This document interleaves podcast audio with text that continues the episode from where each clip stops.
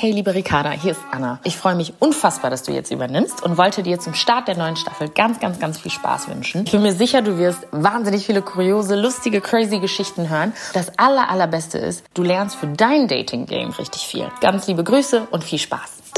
Hi, mein Name ist Ricarda Hofmann und wie ihr gerade von Anna schon gehört habt, übernehme ich ab jetzt 1000 erste Dates. Und ich sag's euch, ich habe richtig, richtig Bock. Also auf eure Geschichten. Hattet ihr auch mal Doppeldates? Also, dass alle sich komisch angeguckt haben. irgendwie finden wir uns alle irgendwie gar nicht mal so ungeil.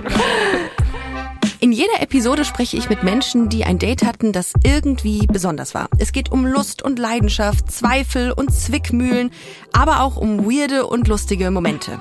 Nein, habt ihr nicht. Nein. War's denn gut?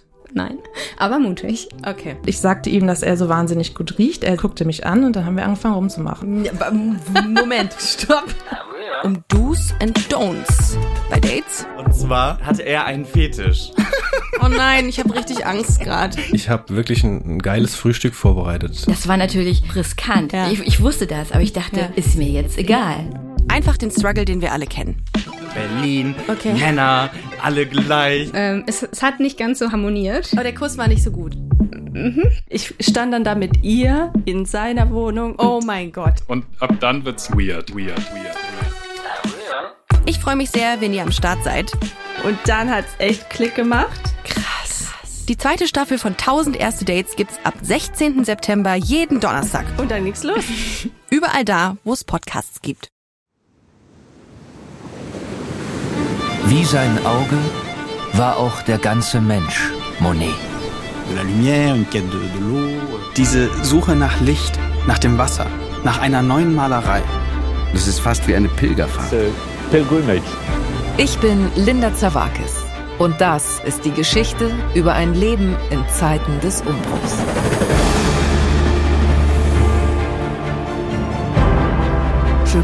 Monet selbst steht als Künstler für die Erneuerung einer Definition dessen, was Kunst überhaupt ist.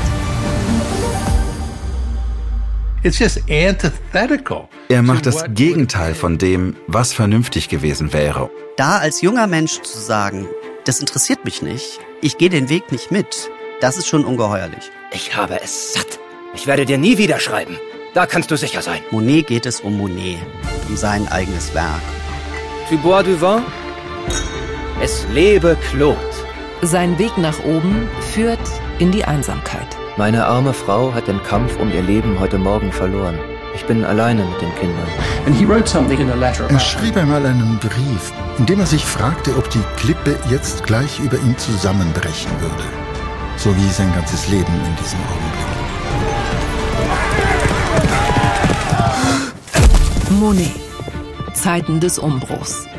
Überall, wo es Podcasts gibt.